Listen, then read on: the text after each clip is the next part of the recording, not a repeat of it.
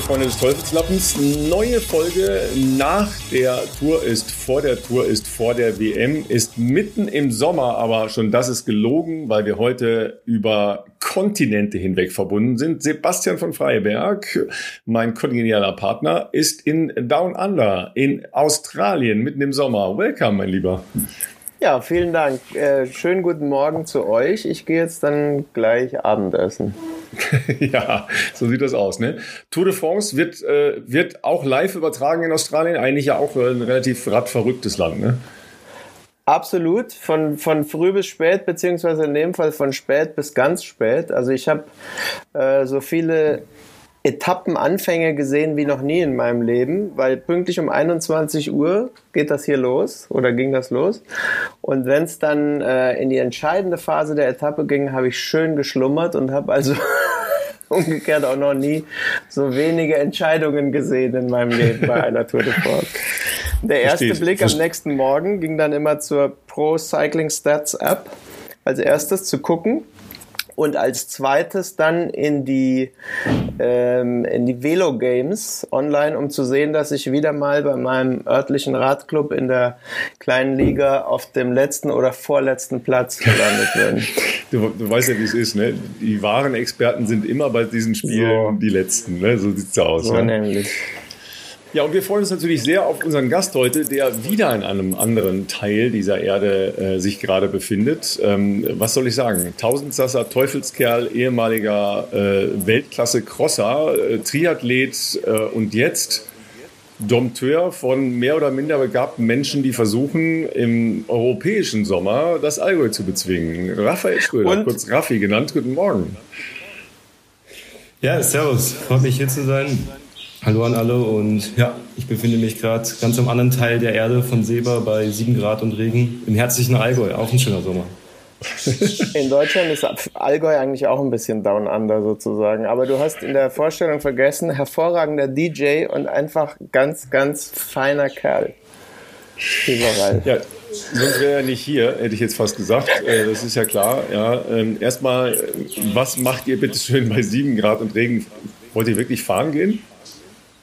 Ihr macht gerade ein ähm, Camp. Ja, ne? Vielleicht erklärst du das nochmal kurz für unsere Gemeinde. Ihr macht gerade ein Camp. Ja, ja, also wir machen hier gerade so ein Triathlon-Camp, wo Leute sich nochmal auf den Algo-Triathlon zum Beispiel vorbereiten wollen oder einfach einen schönen Aktivurlaub verbringen wollen.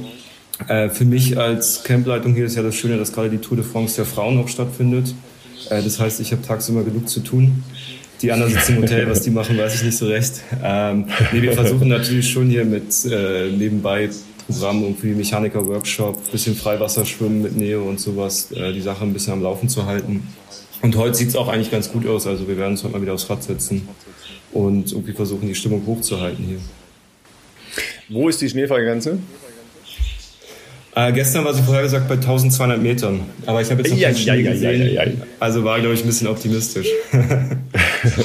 Gut, ich bin auf der anderen Seite der Alpen. Ich bin tatsächlich noch in Frankreich, ähm, habe mir auch ähm, erlaubt, eine Etappe der Tour äh, selber anzugucken, um genau zu sein, die Etappe der Tour, nämlich äh, zum Lotse rauf. Ähm, bin aber nicht äh, da äh, ans Ende gefahren, sondern ähm, nach äh, Col la Saisie was auch schon ganz schön ist. Und weil das so schön ist, habe ich gedacht, okay, die Jungs müssen nachher gut 20 Kilometer den Berg hochfahren und das habe ich dann auch gemacht. Dann, äh, von Ugine ging das dann 20 Kilometer äh, da hoch. Und was soll ich sagen? Es war erstens eine Sauerei, zweitens war es scheiße steil und es war auch noch heiß. Ne? Weil auf dieser Seite der Alpen ist es weiterhin ziemlich heiß. Ja, also da kriegt man so einen klitze, klitzekleinen Eindruck. Ja, ähm, Sebastian, wir sind ja schon mal hier in der Nähe äh, gemeinsam zu Tour-Etappen hingefahren. Äh, Raffi, ich weiß gar nicht, warst du schon mal bei der Tour zum Gucken? Ich war zum, jetzt erst dieses Jahr, erst, erst gerade bei der Tour auch dieses Jahr. Ich war mit meinen Eltern äh, ganz am Anfang bei der Tour in den Pyrenäen und haben uns die ersten zwei richtigen Gebirgsetappen angeguckt. Äh, wir waren auf dem Col de Sudet oben, sozusagen der erste En-Kategorieberg dieses Jahr. Ähm, und dann waren wir noch am Tourmalet oben. Und ist das ja, irgendwie so, so ein Traum gewesen von dir? Äh, also wir waren schon immer früher im Frankreich-Urlaub und haben dementsprechend auch schon oft irgendwie die Tour de France gesehen damals. Und es war natürlich schon immer beeindruckend, äh, gerade wenn man die Karawane gesehen hat, äh, was davor auch abgeht und wie sich das Ganze gestaltet und was die Radfahrer einfach für Helden sind. Das war ja für mich dann nicht mehr so in Deutschland nicht mehr so greifbar. Aber klar hat man eine Zeit lang schon gedacht, hey, irgendwie mal so drei Wochen einfach so durch so ein Land fahren, bei so einem Rennen dabei sein und sowas zu erleben, das wäre natürlich schon was, was Feines. Ob das jetzt direkt die Tour de France ist oder ein Giro oder eine Vuelta, aber so eine riesige Rundfahrt, das wäre schon immer, immer was gewesen auf jeden Fall, ja. Sag mal, und Wout van Aert und Mathieu van der Poel haben angehalten, um dich zu grüßen, weil ihr irgendwie früher Crossrun gegeneinander gefahren seid, oder? Äh, genau, wir sind dann in dem, in dem Bergrestaurant kurz eingekehrt und haben uns noch äh, einen Kaffee Palecce gezogen. Äh, da mussten die Jungs aber weiter mit dem Besenwagen. Ich meinte dann, ich fahr kurz nach vorne. Äh, nee, Quatsch, aber klar, du hast es angesprochen. Ich habe sie natürlich damals irgendwie jetzt nicht persönlich kennengelernt, das natürlich nicht aber äh, durfte zusehen, wie sie sich entwickelt haben von ihrer Junioren- bzw. U23-Karriere bis zu, bis zu den Stars, die sie jetzt sind letztendlich. Ja. Und äh, nimm unsere Gemeinde und, und uns noch mal eben mit. Genau. wo, wo bist du abgebogen? Wann bist du reingekehrt in die Crosser-Szene? ähm, genau, also es ging bei mir eigentlich damals schon los mit Triathlon, auch durch meinen Vater geschuldet. Ich habe wirklich schon Triathlon gemacht und irgendwann war dann mal bei uns in Klamachno Klamachno bei Berlin ist ja eigentlich auch neben Hamburg so die Cross-Hochburg in Deutschland, wenn man so möchte. Da kommen Stars her wie Philipp Walzleben, der ist auch jahrelang im RC Klamachno gefahren, wie ich dann auch war. Äh, das war ein Steinbruch von unserem Haus entfernt, da war immer so ein Crossrennen an den Kiebelsbergen Klamachno, da wollte ich da irgendwann mal mitfahren. Dann hieß es, okay, nur noch mit Lizenz. Ja, da haben kurzerhand eine Lizenz gezogen, äh, dann bin ich da mitgefahren, bin dann auch direkt wieder in dem Lizenzrennen Vierter oder Fünfter geworden. Und dann dachten wir, okay, probieren wir es mal mit dem, mit dem Crosssport irgendwie da mal ein bisschen mitfahren. Am Anfang bin ich sogar noch mit dem Mountainbike gefahren, das durfte man damals noch. Dann wurde mir natürlich anfangs nachgesagt, ja, besseres Material mit dem Mountainbike als mit den dünnen Crossreifen. Naja, äh, habe dann irgendwann aufs Crossrad gewechselt, da auch ganz gut funktioniert und so bin ich dann nach und nach da reingekommen und habe dann Jahr für Jahr professioneller quasi da im Crosssport teilgenommen. Bin dann ins Stevens Racing Team gekommen, was ja eigentlich in Deutschland so die Größe ist vom, vom Crosssport her. Und er konnte mit denen auch coole Sachen erleben, viel rumreisen, waren viel in Belgien und Holland unterwegs, zu diversen Weltcups auch, der mit der Nationalmannschaft. Und da habe ich eigentlich ja, vier, fünf Jahre dann richtig professionell den Crosssport äh, betrieben.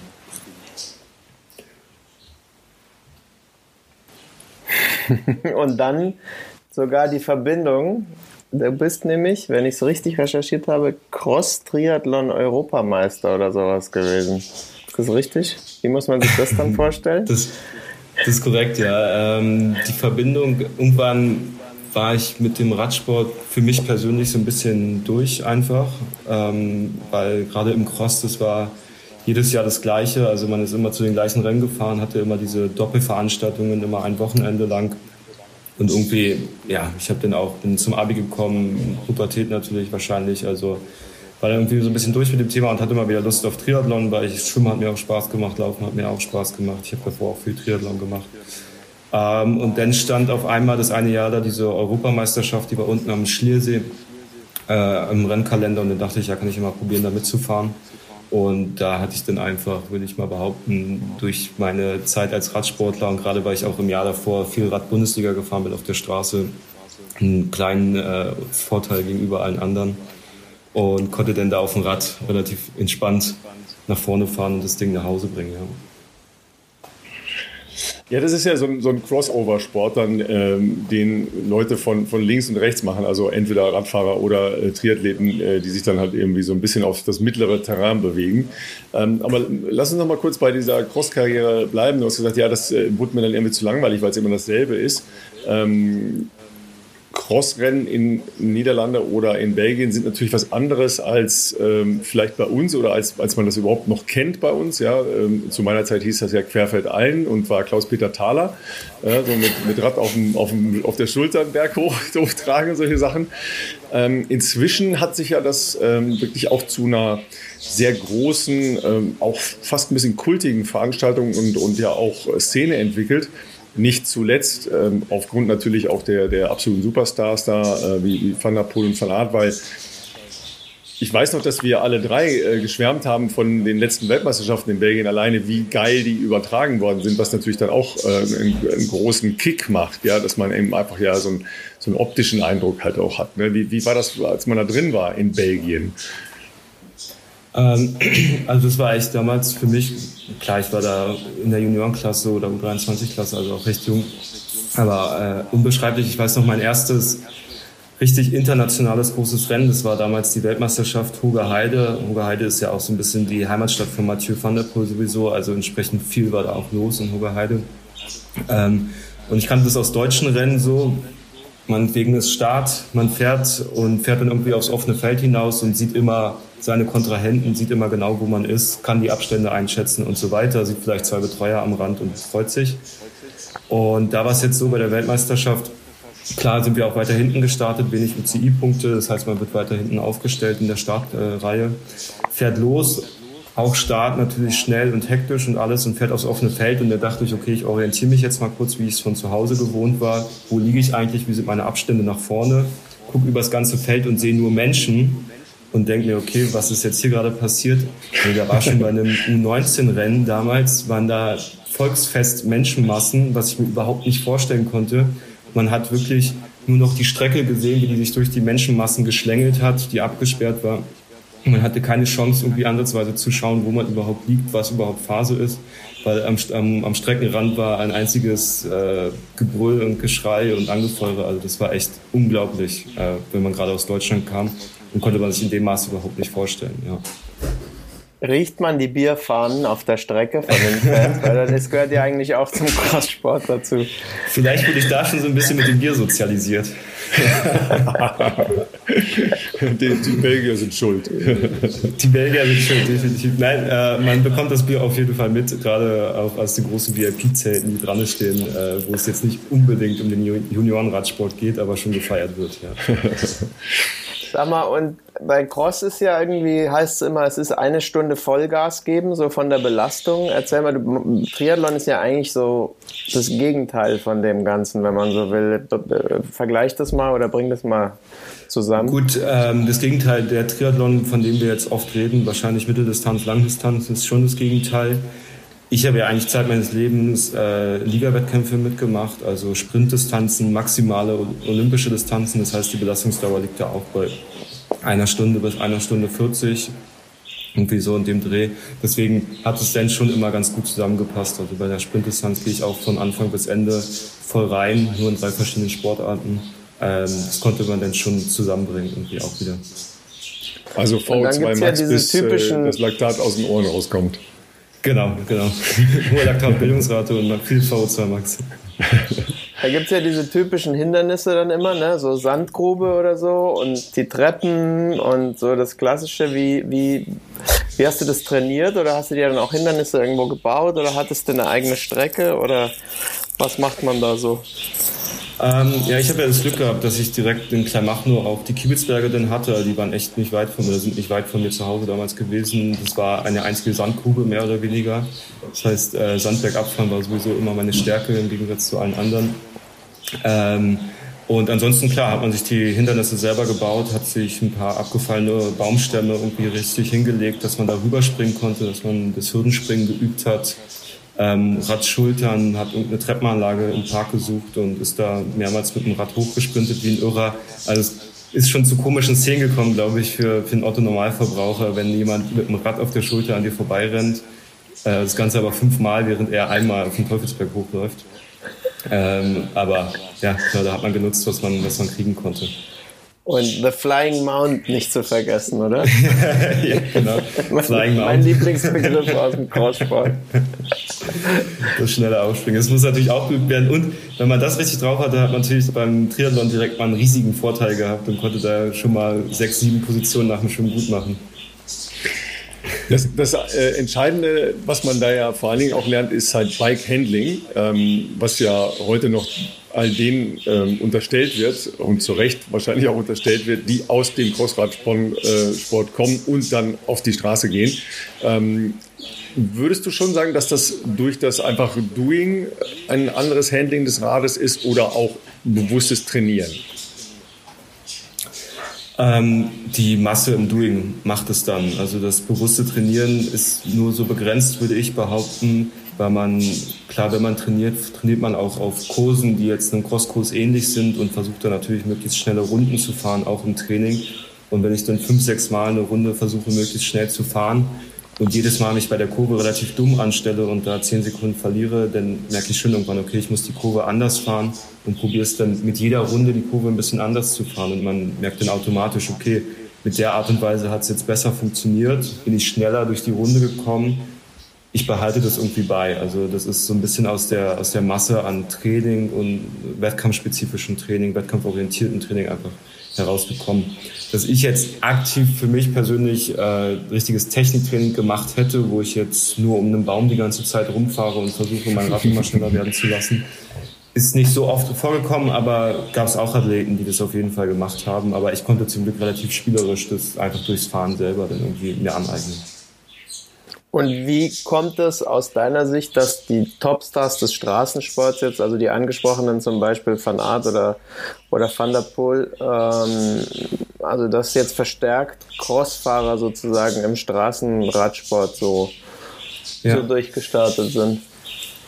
Ähm, ich kann mir vorstellen, dass es wenn man in diesen, in diesen jungen Jahren diese extreme Belastung, diese extrem kurze Belastung, die den Körper ja nochmal ganz anders fordert, als jetzt, wenn ich schon mit 16, 15 ein langes Straßenrennen fahre, dass die sich nachhaltig dann gerade in solchen Punkten wie V2 Max zum Beispiel auch niederschlägt und den Körper nachhaltig auch dahingehend äh, verbessert, quasi, dass man die Möglichkeit hat, einfach höhere, Leist höhere Leistungen abzurufen. Ähm, also man kennt zum Beispiel von Wout von Art, wenn der Intervalle fährt im Training, dann fährt er die echt bis zu so einer Grenze, wo viele Leute gar nicht wissen, dass sie da hinfahren können. Und das ist ein Training für ihn quasi. Ähm, und bei Mathieu van der Poel ist es im Grunde das Gleiche. Und es kommt natürlich gerade aus dem, aus dem Cross-Bereich, wenn du da eine Stunde lang fährst und mal einen Berg hoch rennst, um den Anschluss nicht zu verlieren, dann musst du einfach diese Grenze überschreiten quasi, dass du dran bist. Und wenn man die in jungen Jahren immer wieder äh, erreicht quasi und immer wieder dahin kommt, dann ist es natürlich auch für einen selber höchstwahrscheinlich leichter im Training das zu erreichen und dadurch die nächste Stufe oder dadurch einfach den, den kleinen Step besser zu sein. Das ist jetzt aus äh, trainingstechnischer Sicht und aus leistungstechnischer Sicht und darüber hinaus natürlich auch so Sachen wie Bikehandling, Sicherheit auf dem Fahrrad. Wenn man sich sicher fühlt im Feld, dann gibt es natürlich auch nochmal einen Leistungspunkt dazu. Ja, das ist ja das eine. Das, äh, das andere ist natürlich schon auch, dass Bergabfahren ähm, ist ja eine, eine, heiße Diskussion in diesem Jahr, nicht zuletzt aufgrund ja, der, der tragischen Stürze und äh, des ja noch tragischeren Todes von äh, Gino Meda. Es ist aber ja trotzdem so, dass ähm, durchaus beim Bergrunterfahren eben auch Etappen oder Rennen entschieden werden. Ja, mal davon abgesehen, dass ja seltsamerweise, ähm, da, da, würde mich gleich auch eure Meinung nochmal zu ähm, interessieren, etliche Rennen und vor allen Dingen auch Etappen bei den Rundfahrten mit der Abfahrt nach einem äh, eigentlich sehr langen Anstieg enden. Was ich jetzt auch nicht so richtig verstehe, was ja, ähm, ich glaube, auch Venepool nach dem, äh, nach dem Tod von äh, Dino Meda ja so hart kritisiert hat, oder gesagt hat, warum, warum fahren wir dann noch 20 Kilometer den Berg runter, wenn wir schon am Limit sind? Ähm, aber der Unterschied, der, der ja da gemacht wird, äh, Mailand Sanremo etc., ist ja schon, dass äh, die das Bike anders beherrschen, einen großen Vorteil haben, weil sie beim Berg runterfahren ähm, klar Zeit gut machen. Ja, äh, also ich sehe es eigentlich gerade, was so Rundfahrten angeht. Äh, man hat es ja seit der Tour ja, 20 oder 19, würde ich jetzt sagen, so ein bisschen beobachten können, dass es vermehrt so als Stilmittel äh, benutzt wurde, nach der, nach der Bergankunft noch runterzufahren und vielleicht noch 10 Kilometer in der Ebene. Ich finde, da sind schöne Szenen entstanden, gerade für den Zuschauer. Ich kann mich an eine Szene erinnern, da sind damals Pogacar, ähm, Roglic und äh, weiß gar nicht, wer da noch dabei war. Auf jeden Fall die vier Topstars, die alle einfach die ersten vier nach dem Berg noch unten 20 Kilometer in der Ebene Rennen gefahren. Einfach weil sie sich am Berg gelöst haben, bergab gefahren sind und wussten, okay, am Ende geht es noch um Bonussekunden. Ich muss irgendwie da nach vorne ankommen. Ähm, und das macht das Rennen natürlich nochmal super spannend und finde ich jetzt als Zuschauer cool zu sehen, wenn es danach dann nochmal taktisch einfach weitergeht und äh, man schaut, wie die Fahrer da agieren und nicht nur, wer ist der absolut Stärkste am Berg oben und dann war es das und dann ist vorbei. Also aus der Sicht, als Zuschauer muss ich sagen, finde ich es eigentlich eine, eine gute Sache. Und äh, ich meine, es geht auch im Rennen, wird genauso hart gefahren mittlerweile, wenn um Bergpunkte gesprintet wird, wenn es irgendwo schon auf der Hälfte der Etappe auch Kategorieberge gibt. Äh, da sind die meisten Fahrer genauso am Limit und versuchen den Anschluss nach unten zu halten. Äh, ja, kann ich jetzt nicht 100% sagen, dass ich finde, dass da einen sehr großen Unterschied gibt, jetzt am Ende noch runterzufahren.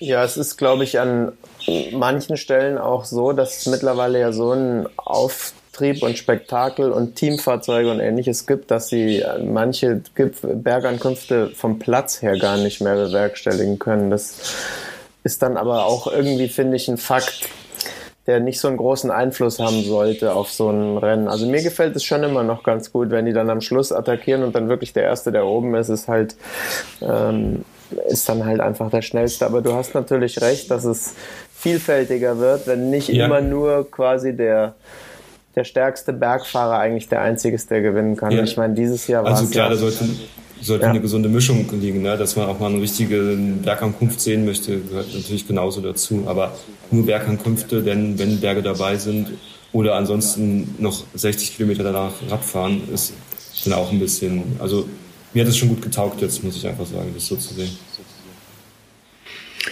Ja, es verändert natürlich ähm, Rennen. Es verändert sicher auch das Berghochfahren, dass du nicht all, all out gehst, wenn du, wenn du nicht oben ankommst, sondern nochmal runterfahren musst, weil du eben genau weißt, okay, jetzt kommt vielleicht noch eine technische Abfahrt.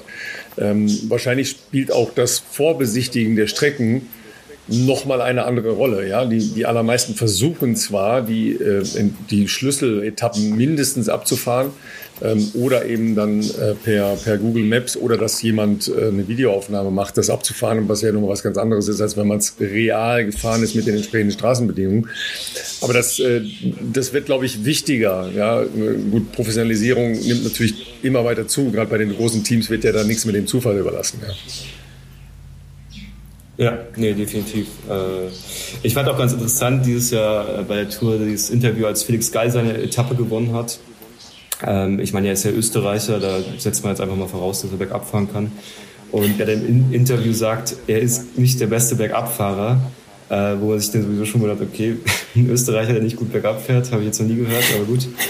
Ähm, aber wie, das, wie groß der Druck da mittlerweile auch ist, dass man weiß, okay, von hinten kommen einfach Leute, die können mir auf einer Abfahrt auch nochmal eine Minute abnehmen, selbst wenn die Abfahrt jetzt nur 10 Kilometer lang ist.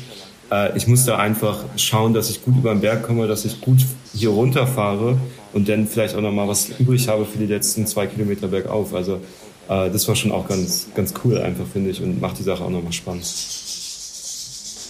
Ich finde, was ein bisschen im Vergleich zu früher jetzt so fehlt in der Regel sind eigentlich relativ lange flache Zeitfahren.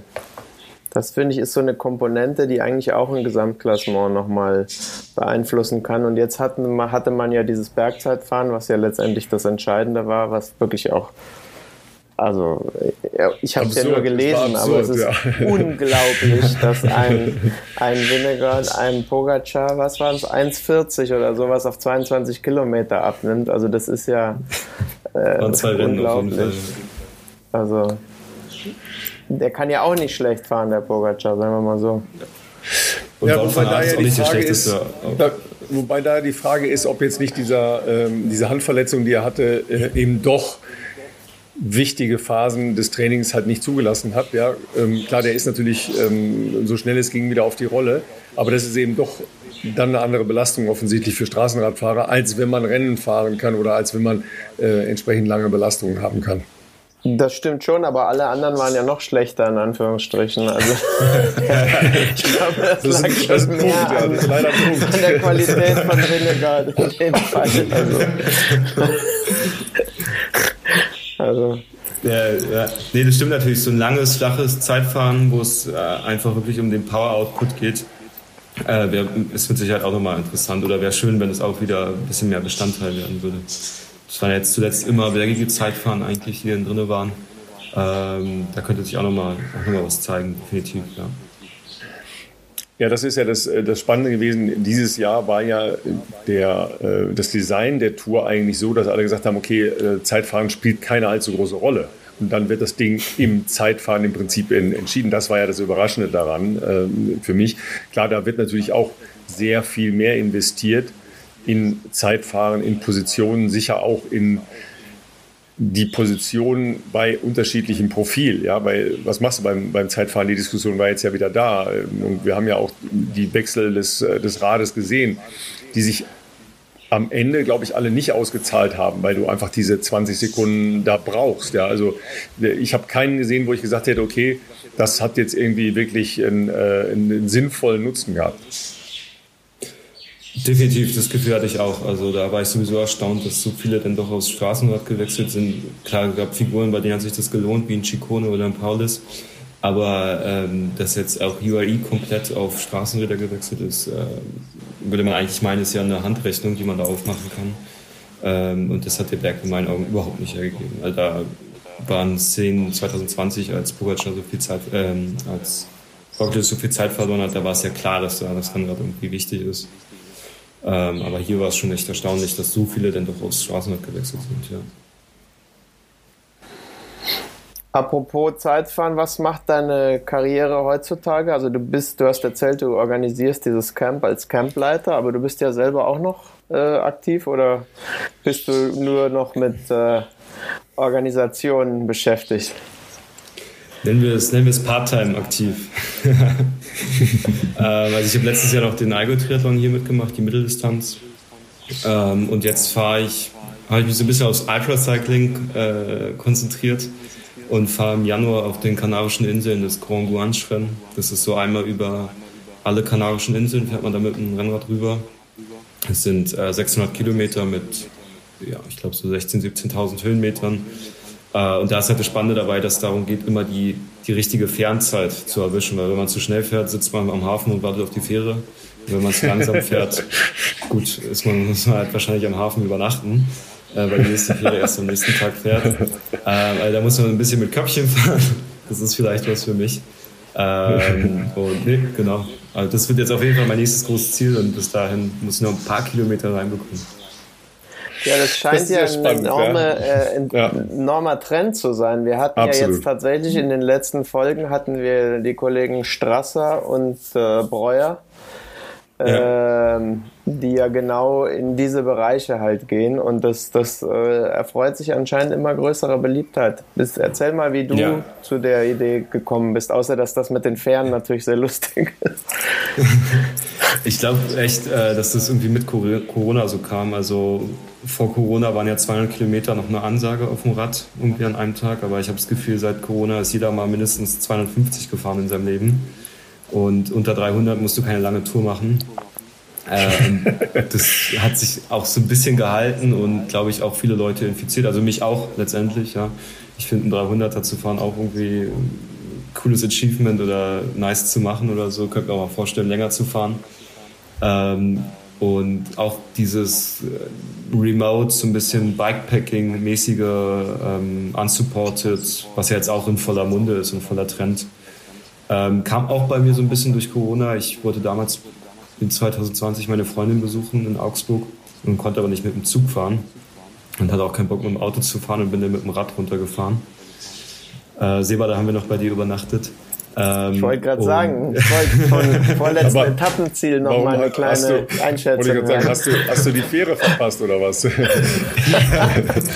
das vorletzte Etappenziel hat mir leider den Zahn gezogen. Da ähm, sind wir dann im Biergarten gelandet und danach ging es nicht mehr weiter. da musste ich mich dann abholen lassen, die letzten 50 Kilometer. Ja, du hattest halt ähm, die Verpflegungsstation ja gebucht, ne? Das ist das Problem. Ja, ja da, da muss man sich voll ausstatten dann. nee, aber ähm, da haben natürlich, also ich zumindest auch und auch viele andere Leute, die ich kenne, das so ein bisschen für sich entdeckt, einfach lange, einen Tag lang auf dem Rad zu sein. Und das ist ja auch einmal ein cooles Feeling, wenn man den ganzen Tag auf dem Rad gefahren ist, irgendwie bei gutem oder mäßig gutem Wetter und dann nach Hause kommt, ähm, ist irgendwie unbeschwert und frei so ein bisschen. Und ich glaube, das ist einfach auch die Faszination dahinter so ein bisschen. Aber dann ja auch dieses länger, länger und ähm, du hast es so im Nebensatz gesagt, aber die Höhenmeter sind ja jetzt nicht ganz zu vernachlässigen bei so einer Tour. Ne? Die sollte man beachten, da jetzt gerade bei dem Rennen, da fährt man ja auch dann im Januar über den Teide rüber auf äh, äh, Teneriffa. Ähm, müsste man sich vorher nochmal genau denn damit auseinandersetzen, ja. Erzähl ja, mal genau die Strecke, Wetter, wo, mhm. Wo geht das äh, los und wie, wie läuft es dann? Wie lange planst du ungefähr? Also man startet in Lanzarote und fährt dann immer von Hafen zu Hafen, also von Nord nach Süd mehr oder weniger. Dann Lanzarote, Forteventura, dann einmal quer rüber dann kommt man nach Gran Canaria, dann kommt man schon nach äh, Teneriffa, dann äh, ist, glaube ich, ähm, ja, die fünfte Insel fehlt mir und dann kommt man am Ende Lag nach El Hierro. La. La, La, Palma, La Palma oder La Gomera? Äh, La Palma. Ich glaube, Gomera mhm. ist man weg, La Palma. Und am Ende ist man auf El Hierro, wo, ähm, wo ja unser Freund Helrige residiert und hat dann da auch nochmal eine längere Tour zu überwinden und so geht es dann einfach rum. Ähm, und es gibt so eine, es gibt so verschiedene Race Paces vom Veranstalter, die so ein bisschen äh, ausformuliert sind, dann auch mit den Fernzeiten entsprechend. Und da ist die schnellste Pace, die man eigentlich so schaffen kann, sind dann ziemlich genau zwei Tage. Also mit allem drum und dran. Das und wie lange ist man Stunden. ungefähr auf, auf so einer Fähre? Ist es dann die Gelegenheit, dann auch sich da kurz abzulegen und dann ein bisschen zu pennen oder so? Oder wie, wie teilst du dir das ein? Ah, die Fähren fahren zwischen 20 Minuten und zweieinhalb Stunden, glaube ich. Also jetzt den richtig schön erholsamen Schlaf ziehst du dir nicht. Ähm, da ist man, glaube ich, eh eher damit beschäftigt mit Essen, also je nachdem natürlich, in welcher Pace man fährt. Wenn man äh, Pech hat, kommt man zu spät an der, am Hafen an und muss ja dann am Hafen übernachten, weil einfach keine Fähre mehr fährt. Das gibt es natürlich auch. Dann hast du gleich mal eine ganze Nacht auf dem Konto. Ähm, ansonsten sind die Fähren natürlich schon deine einzige Pausenzeit höchstwahrscheinlich. Aber ich habe auch schon Berichte gelesen, wo dann äh, hoher Seegang war und äh, eine schöne Seekrankheit auf der Fähre dazu kam. ja, herrlich, ja. sodass, du, sodass du die Riegel dann nochmal gegessen hast. Also, äh, ich weiß nicht, mal sehen. Das stimmt tatsächlich. Das äh, sind auch Dinge, die man äh, auf den Kanarischen Inseln tatsächlich unterschätzt. Gerade ähm, in der Winterzeit, äh, wenn halt ein Tiefdruckgebiet da über den Atlantik kommt, dann ist es halt oft sehr wellig. Ja? Das sieht man vom Hafen oft ja. gar nicht, aber man kommt raus und es ist richtig wellig. Selbst wenn man nur, es ist ja im Prinzip, sind das ja alles kleine Transfers ja von Insel zu Insel. Selbst zwei ja, Stunden ja. ist ja jetzt keine allzu lange Zeit. Man sieht ja die andere Insel da vor sich. Ja? Ähm, aber das kann schon, schon richtig äh, doof sein. Das ist so. Ne? Also ich würde sagen, im Zweifel schon. das ist natürlich okay, aber da gibt es natürlich auch diese kleinen, diese kleinen mit den, äh, mit den Rückenflossen, ne? Wir sind vor Afrika, ja. nicht vergessen. Ne? Ja, ja. ja, aber ich meine, als Triathlet und Crosser kann er natürlich schwimmen und das Rad dabei ganz gut schultern halt auch noch. Das genau. ist ja eigentlich sein Vorteil. Ne? Ein armiger Vollzug. Ja, aber das sind ja tatsächlich äh, diese Geschichten, die ähm, deutlich zunehmen. Äh, ich weiß nicht, also die Veranstaltung gibt es, glaube ich, ja schon länger, aber die einfach einen enormen Zulauf haben, glaube ich. Ne? Das ist ja einfach mehr der Punkt. Ähm, Kathi Rossmann hatten wir ja ähm, zum, zum Jahreswechsel äh, sehbar hier bei uns. Ähm, die hat ja jetzt gerade ähm, den, den Ötztaler äh, wieder gemacht, ist Dritte geworden übrigens. Ja, ähm, hat dann gemerkt, dass es äh, das Titelverteidigen schwerer ist, als äh, Titel zu bewahren. Ja, äh, das ist ja häufig so, weil wenn du so unbeschwert wie sie ja das erste Mal rangegangen ist, da rangehst, ist das natürlich schon, aber ich meine, Dritte zu werden, ist natürlich immer noch äh, überragend ja, für so ein Ding. Leistung, ja. Ja, ja, weil ähm, das ja immer noch einer der, der absoluten Klassiker ist, logischerweise, wo der Zulauf ja schon seit Jahren sehr hoch ist, aber eben gerade bei den ähm, unsupported Rennen oder äh, einfach bei, bei sehr langen ähm, Fernfahrten, die ja doch enormen Zulauf haben. Ähm, was ist der, der Unterschied zu einem, äh, bist du überhaupt, Raffi, schon mal ein, äh, ein Rennen, was weiß ich, wie rund um Köln oder äh, wie heißt es nochmal in Berlin, das, äh, das Amateurrennen? Velotor. Velotor, ja. Bist du, bist du schon mal mitgefahren? Ich bin äh, rund um Finanzplatz Eschborn, hat man damals gesagt, oder? Ja, genau. Ja, heißt es noch Henninger Turm. Ich weiß nicht. Henninger Turm hat man. Ja, Henninger Turm. Ja, ist das noch Henninger Turm, ja. International ja. heißt das Frankfurt Classic. Ah, okay, dann bin ich den Frankfurt Classic schon mal gefahren. Frankfurt Classic. damals, ja. Ähm, ja, es ist, glaube ich, einfach eine ganz andere Welt zwischen so Amateur-Radsportveranstaltungen, die natürlich auch ihren Charme haben und auch Spaß machen und auch coole Events sind. Ähm, aber gegenüber jetzt zum unsupported Rennen oder so einem Ultracycling-Event, ich meine, da hast du ja meistens nicht mal eine, eine Siegerehrung oder eine Medaille oder sonst was. Da geht es ja echt irgendwie nur darum, das alleine für sich zu schaffen, sich das irgendwie auf die Fahne zu schreiben oder sich dann toll zu finden damit quasi. Ähm, aber einfach um dieses Schaffens willen. wo es jetzt natürlich bei so Amateurenrennen, würde ich jetzt mal behaupten, zumindest für mich schon auch darum geht, dann da vorne mit reinzufahren und äh, irgendwie auch eine, eine gewisse Leistung zu bringen und nicht, nicht nur ums Schaffen. Also das sind ja, glaube ich, diese zwei Unterschiede. Einfach surviven oder, äh, oder gut abschneiden. Straßenradsport war bei dir vorwiegend in Radbundesliga dann, oder? Ähm genau. Ähm, wir hatten da in der Juniorenklasse so ein Bundesliga-Team aus Hamburg, mit dem wir dann in der Bundesliga gestartet sind. Ähm, ganz klassisch einfach. Ein paar Rennen übers Jahr verteilt, auch mal ein Zeitfahren, mal ein bergiges Rennen, mal ein flaches Rennen. Äh, in, in ganz Deutschland unterwegs gewesen, genau. Ja, wenn wir gerade bei Bundesliga so sind, ähm, es gibt ja, gibt ja jetzt gerade ähm, mal wieder einen neuen äh, Versuch, äh, die Frauen-Bundesliga äh, wiederzubeleben. Ähm, Frauenradsport, äh, du hast es schon gesagt, Raffi, ähm, hier läuft ja gerade die Tour de France der Frauen, glaube auch äh, das erste Mal äh, so organisiert, gecovert und be begleitet und auch medial begleitet ähm, wie noch nie. Ähm, großer Unterschied zu bisher.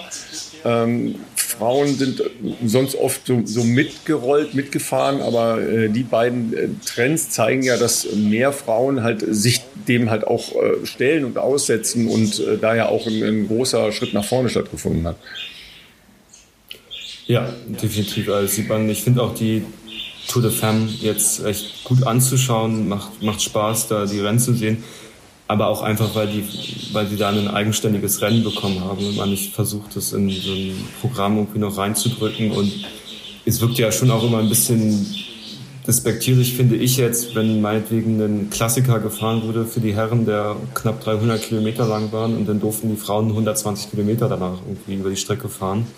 Da hat man ja auf den ersten Blick so eine Diskrepanz gesehen. Auch der, der Line-Zuschauer meinetwegen hat sich, fragt sich ja dann auch, okay, was soll, was soll das jetzt?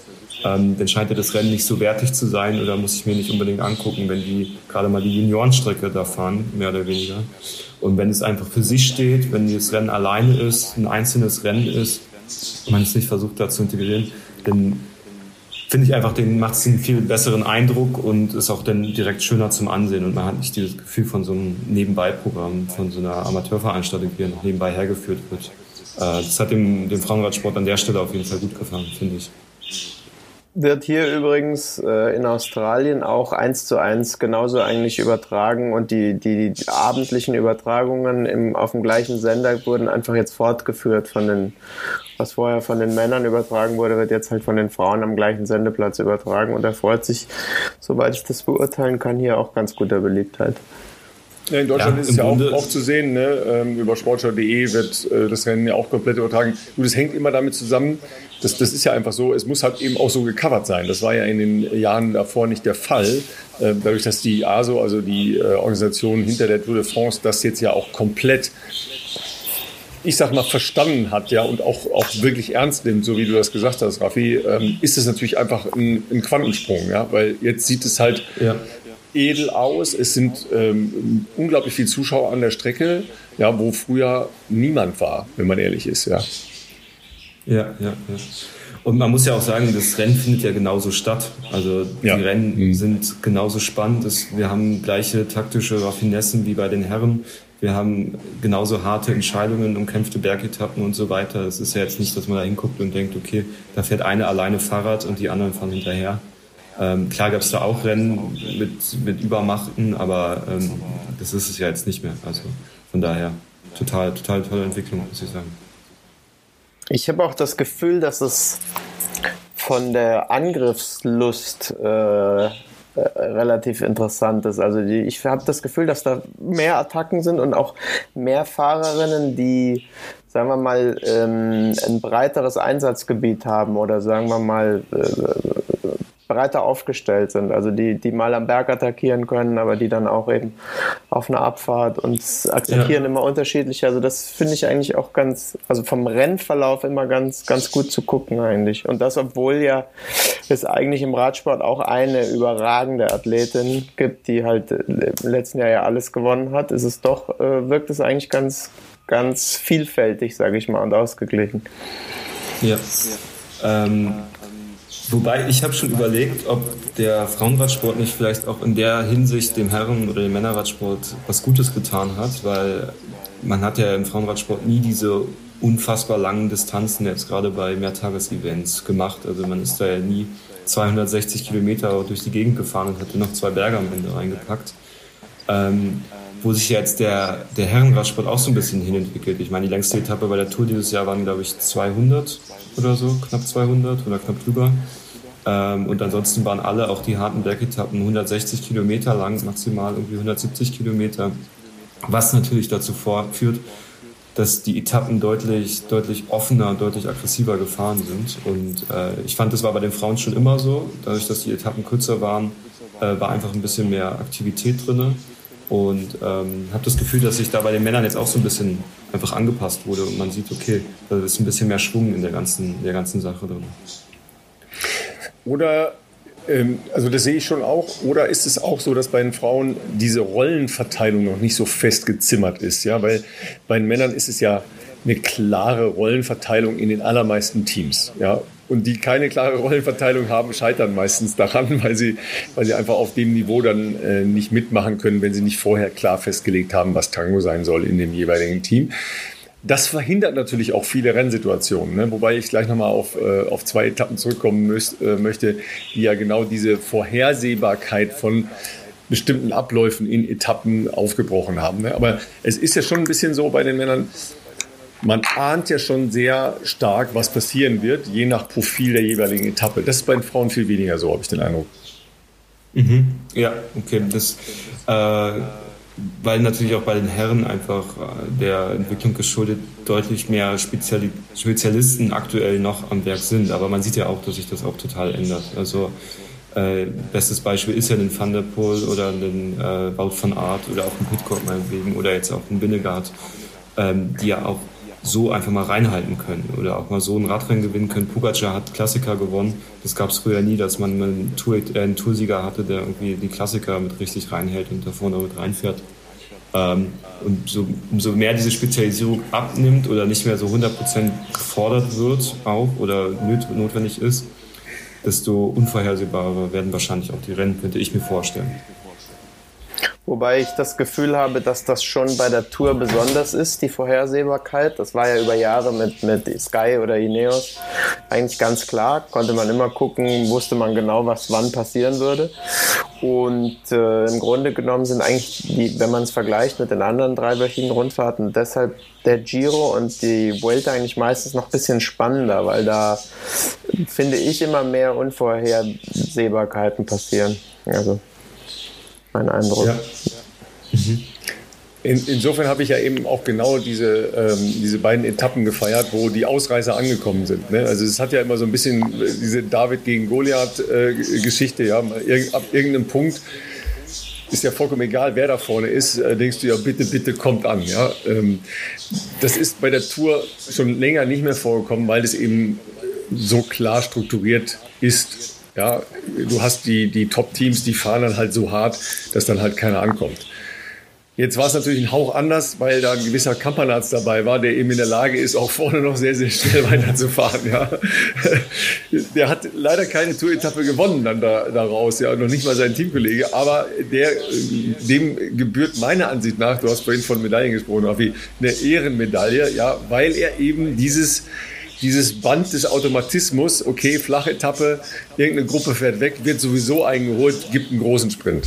Ja, und das haben die aufgebrochen. Ja. Und das, das war großartig. Und dann auch noch zwei Tage in Folge, fantastisch. Ja, weil da, dann kriegst du ein Ding ganz anderes. Und ab dem Punkt glauben ja alle wieder dran. Ja, klar. Also das war echt äh, genauso wie du sagst. Also der, der, gut, er wurde ja auch äh, ähm, der meist kompetitive Fahrer äh, zu, zu ja, voller okay, Recht. Das ist natürlich so ein bisschen geschenkt, ne? weil die gibt es ja jeden Tag logischerweise. Ja. ähm, aber nee, das war total, total cool zu sehen und äh, echt erstaunlich, wenn man dann auch sieht, immer finde ich der Moment, wo man merkt, äh, okay, sie könnten es schaffen und die dann im Feld hinten auch merken, hey, wir müssen uns jetzt richtig strecken, um da noch irgendwie hinzukommen oder alles geben. Und dann ist ja echt Radfahrer gegen Radfahrer so ein bisschen oder Gruppe gegen Gruppe, äh, die, die wirklich beide eigentlich das gleiche Ziel haben. Die einen wollen vorne ankommen und die anderen wollen die unbedingt noch einholen. Und diese, diese Verfolgungsjagd sich dann anzugucken, das macht immer, finde ich, besonders Spaß oder ist immer besonders cool und da fiebert man schon sehr mit. Das stimmt. Ja, wobei das ja äh, so eine Etappe war, wo die, die Top-Teams ja nicht mehr mussten, ne? weil das war ja im Prinzip so weitestgehend alles gesettelt. Und dann haben die sich ja auch gegenseitig angeguckt, nee, wieso sollen wir jetzt hier mit vier Mann vorne fahren? Sieht gar keiner ein.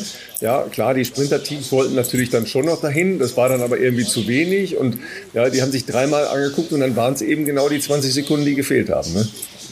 Ja, ja, klar, genau, genau. Aber wenn denn drei Leute aus einem Team verzweifelt versuchen, dann auch hinzufahren, weil sie für den Sprinter doch noch was, was rausreißen wollen, äh, dann, dann ist es immer wieder erstaunlich, dass es dann, oder einfach cool zu sehen, so Mann gegen Mann, finde ich dann super. Ja, und dann kommt Viktor Kampanatz ohne Brille. Ne? Das ist einfach großartig. ja, und drückt da vorne wie ein Tier alles weg. Ja, es war ein bisschen, ein bisschen schade, dass er dann die, die Etappe dann nicht oder zumindest ja für, für sein Team da irgendwie verbuchen konnte. Ja. Das war also aber den, auch die Etappe. Ja. Ja. Den, den aerodynamischen Hintergrund, die Brille immer abzusetzen, den habe ich aber noch nicht so 100% verstanden von Viktor Kampenarz. Oder ist es einfach ja, sein, meine, Beißertum? Er sieht die Straße. Sein Beißertum, geschuldet, ja, sein Beißertum geschuldet wahrscheinlich. Aber allein, was dir da an, an Fliegen oder Mücken ja. oder sowas reinfliegen müssen und der Wind und so. Also ich könnte mir das, ich glaube, das ist auch der Einzige, der das irgendwie, der ohne Brille Das ist echt fährt, der, der, Einzige, der von Kilometer Null an die hinten drin hat. Ja, ist, äh, was, was soll's, ne?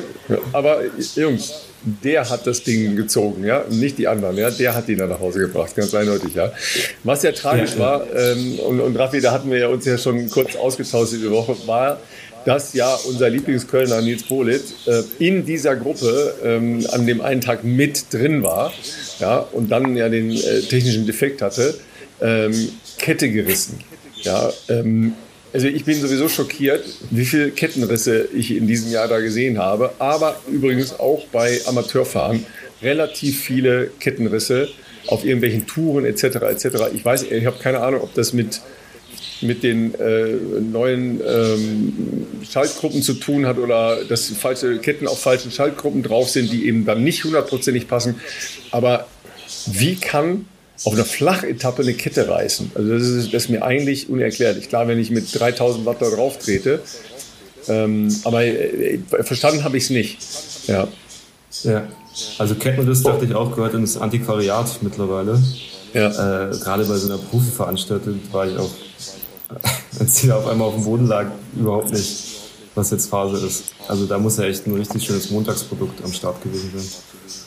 Was dann ja. aber folgte, ist jedem, der es nicht gesehen hat, äh, zu empfehlen unter äh, Trainingstiere bei Instagram oder sonst wo. Das ist doch sehr amüsant. Das ist selbst mir nicht entgangen, äh, Und es war natürlich äh, für, für Außenstehende lustig, für ihn selber natürlich echt tragisch, weil ich glaube, er hätte eine sehr, sehr gute Chance gehabt, mit da vorne anzukommen. Ob er jetzt woanders geschlagen hätte, äh, sei dahingestellt. Aber ist ja auch, äh, auch wurscht, er wäre auf jeden Fall vorne mit in der Gruppe drin gewesen. Ja, das ist immer ganz klar. Und du hast ja. Du hast nicht so viele Chancen im Leben, ne? so ein Ding da vorne irgendwie zu beenden. Das äh, schon gar nicht, wenn du so ein Aufgabenprofil hast wie Nils Bullet da bei, bei Bora. Das ist halt einfach so. Und dann kommt ausgerechnet der Shimano-Wagen, der ja mit den, mit, den, mit den neutralen Rädern da ist und, und gibt ihm das, das falsche Klicksystem, ey, das ist ja schon, das ist ja schon Shimano. absurd. Ja, ja, was denn sonst, ne, auf dem Shimano-Fahrrad. ja, dann musst du dir natürlich noch von deinem, von deinem Trainingskumpel Rick Zabel, der ja für die ARD da ähm, in Randberichterstattung mitgemacht hat, anhören, ja Junge, ne, wie, wie sollen die das wissen, was du für ein, äh, für ein System fährst, ja.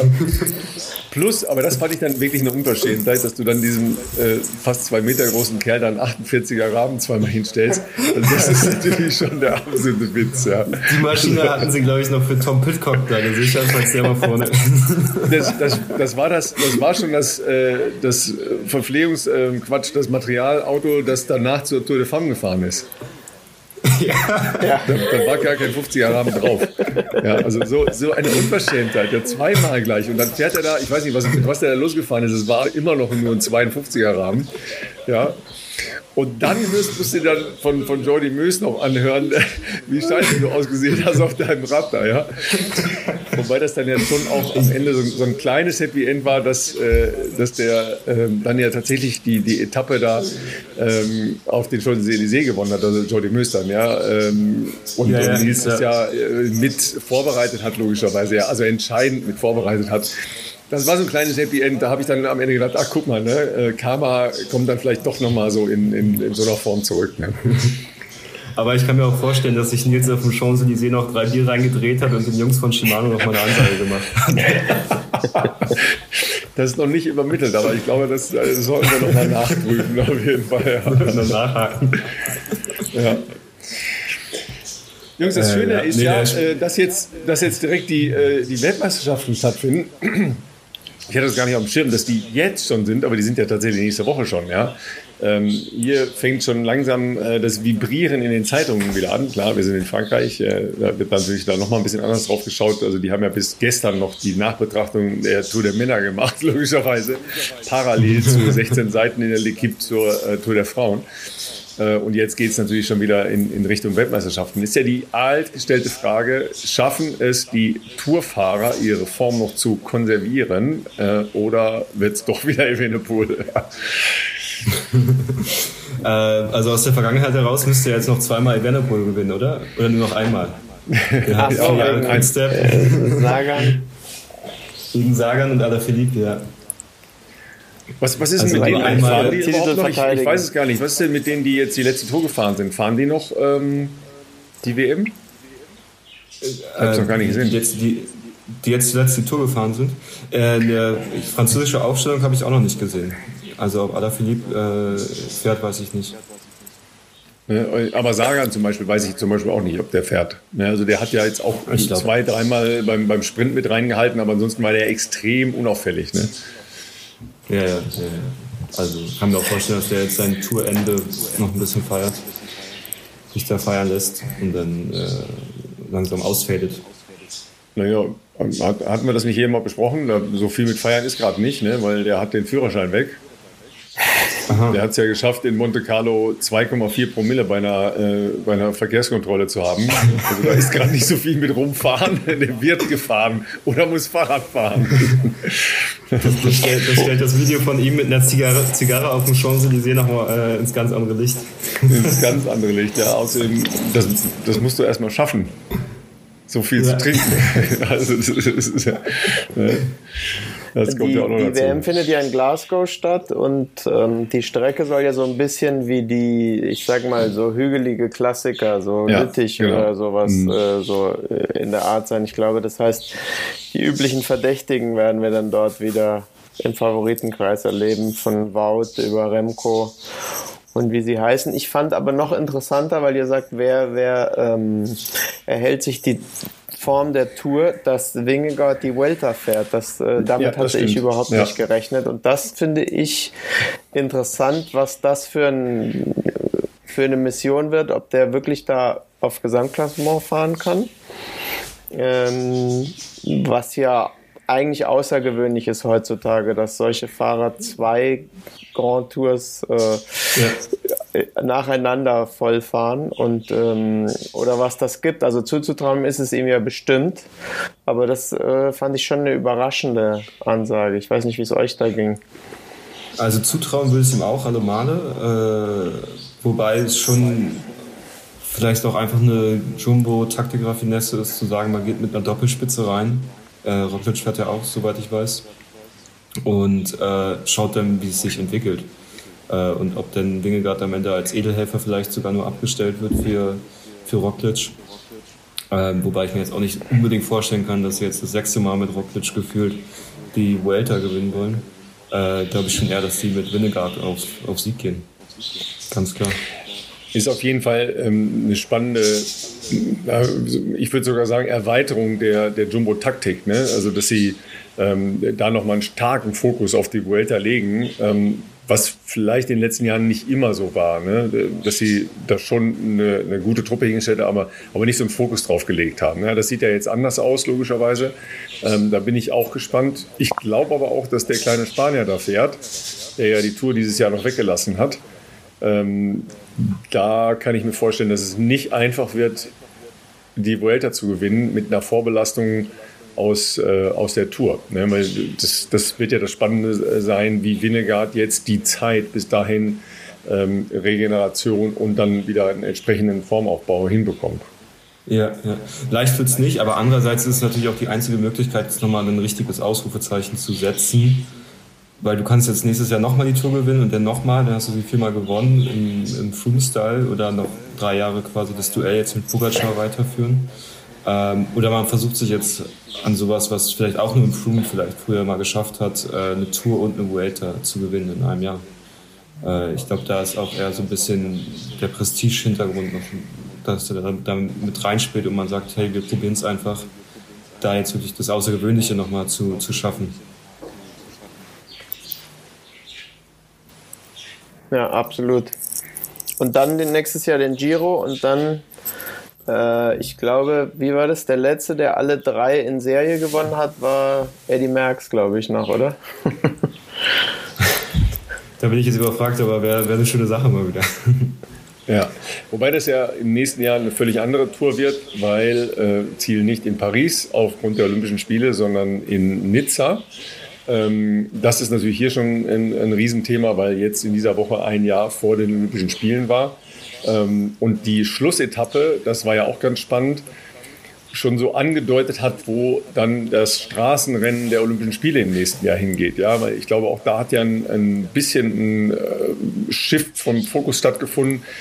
Olympische Spiele haben ja sonst bei, bei Profiradfahrern nicht so eine dominante Rolle gespielt. Ja, das, das hat, man, hat man so mitgenommen mal oder nicht. Das war jetzt aber nicht, nicht wirklich wichtig. Ich glaube, das wird jetzt anders nächstes Jahr, weil das ist dann eben Paris, das ist dann eben äh, eigentlich Herz der Tour de France, das ist äh, Herz des, äh, des absolut äh, überragenden und dominierenden Rennens äh, der Welt das dann weggeht, aus Paris weggeht, also ja quasi unvorstellbar um ja. bei Olympischen Spielen dann praktisch äh, diesen Moment ähm, zu kreieren, ja, dass man eben auf der Champs-Élysées dieses Ziel hat. Ja, mit entsprechend ähm, erstens Abfahren von bestimmten Sehenswürdigkeiten, ja, plus aber ja doch durchaus auch eine anspruchsvolle Strecke hat. Ja, weil das wird äh, sicher nicht ja. so leicht werden, aber das wird nicht so äh, vom, vom, vom Profil her schon nicht unähnlich der äh, WM-Strecke in, in, äh, in Glasgow. Ne? Mhm. Also Olympische Spiele werden auf der Straße auf jeden Fall nochmal einen ganz, andere, ganz anderen Stellenwert jetzt gerade in Paris bekommen. Da bin ich voll bei dir. Ähm, Mathieu van der Poel hat ja schon während der Tour gesagt, dass er äh, Olympia Mountainbike und Olympia Straße beides voll im Fokus nehmen wird. Äh, und wenn so jemand das sagt, dann zieht es natürlich auch ein paar andere noch mit sich und erhöht dann nochmal den Stellenwert auf jeden Fall. Ja, wobei er mit dem ähm, Ansatz jetzt weiß ich gar nicht, ist er in Tokio äh, Straße gefahren, aber Mountainbike war, war, nicht, so, war nicht so happy. Ne? Gut, er ist ein bisschen unglücklich auf den Rücken gefallen, nachdem sie ihm die Rampe weggenommen haben. äh, da war jetzt alles in allem nicht so happy, würde ich behaupten, ja. Ja, ja, ja, gut, aber das ist ja, äh, um, um den, den, Kreis wieder zu schließen, auch so ein bisschen ähm, vielleicht das Tragische, ja, weil beim Crossrennen gehören eben Stürze ja auch eigentlich zum Geschäft. Ja? Das heißt, du musst damit auch umgehen können. Aufgrund der niedrigen Geschwindigkeit ja äh, oft nicht so, äh, nicht so folgenschwer, logischerweise. Ja, aber dass du eben auch nach einem Sturz einfach weiterfährst. Ja, und dann wieder, wieder drauf äh, springst und, und weiterfährst. Ne? Ja, ja, klar. Das muss man auf jeden Fall beherrschen. Und bringt einem natürlich auch da mal wieder nochmal ein äh, Schiff zur Straße, äh, wenn du im Crossrennen siebenmal auf dem Boden liegst und innerhalb von einer halben Sekunde wieder auf dem Rad bist, kann man vielleicht auf der Straße doch auch nochmal das zehnte Sekündchen schneller wieder auf dem Rad sitzen, nachdem man sich hingelegt hat, äh, was einem auch nochmal einen Vorteil gegenüber allen anderen verschafft. Ja, aber dann hättest du es ja, ähm, als wir gemeinsam auf Malle waren, äh, zu Mickey Krause schaffen können, obwohl du dich leider in dieser schlimmen Kurve abgefratzt hattest. Ja. es ist einfach zu lange her bei mir. ich verstehe. Oder du warst schon ähm, mit den Gedanken und der Aufmerksamkeit so voraus. Fokus auf Mickey. Ja, deut ja, deut deutlich voraus. Ja. Mal, jetzt haben wir über deine, deine Heimat ja als äh, die Keimzelle des Crosssports gesprochen. Jetzt müssen wir natürlich noch ganz kurz klären, ähm, das ist ja offensichtlich auch ein, eine Gegend mit sehr viel wilden Tieren, wie wir ähm, in der vergangenen Woche gelernt haben. Ja, also äh, Löwen, Zebras, Hirsche, Tiger, ähm, das es ja da alles. Also zumindest auf irgendwelchen verwackelten Schwarz-Weiß-Handyaufnahmen. Ja. Was war eigentlich genau bei euch, bei euch Phase? Jetzt gib zu, ähm. du hast, ein, du hast ein verwackeltes Video während des Mountainbike-Fahrens gemacht und gesagt, das war wahrscheinlich ein Löwe. Also als ich an dem Morgen aufgewacht bin und dieses Video gesehen habe, da dachte ich echt, hey, das kann nicht angehen. Vor allem die, die Sichtung der, der Löwen, gut, es war jetzt keine, wie sich herausstellte, äh, ist tatsächlich nur 200 Meter vom, von, meinem, von meinem Haus zu Hause aufgenommen worden. Also ich war mitten im Nahkampfgebiet quasi.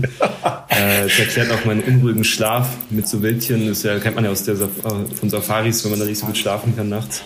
Ähm, hat sich alles geklärt. Ähm, nee, aber klar, die Wildschweine, die, die nehmen schon einen großen Teil in unserem Leben ein da oben in Brandenburg. Dass es natürlich gleich so weit kommt, hätte keiner gedacht. Aber gute, gute Geschichte einfach. Aber also bis jetzt, sagen, bis jetzt hatten ja nur Crosser äh, Kleinmachnow auf dem Schirm, aber jetzt halt ganz Deutschland weiß, dass das halt das Herz äh, des wilden ursprünglichen Deutschlands ist, ja. Du, mein Airbnb glüht auch schon als äh, Löwen-Safari-Ausguck. Wir mieten so, so einen kleinen Teich, wo die sich auch gerne mal tränken, den tagsüber. Also, es, es läuft unglaublich. Ja, du, was der Klimawandel ähm, so mit sich bringt, ne? das ist Wahnsinn.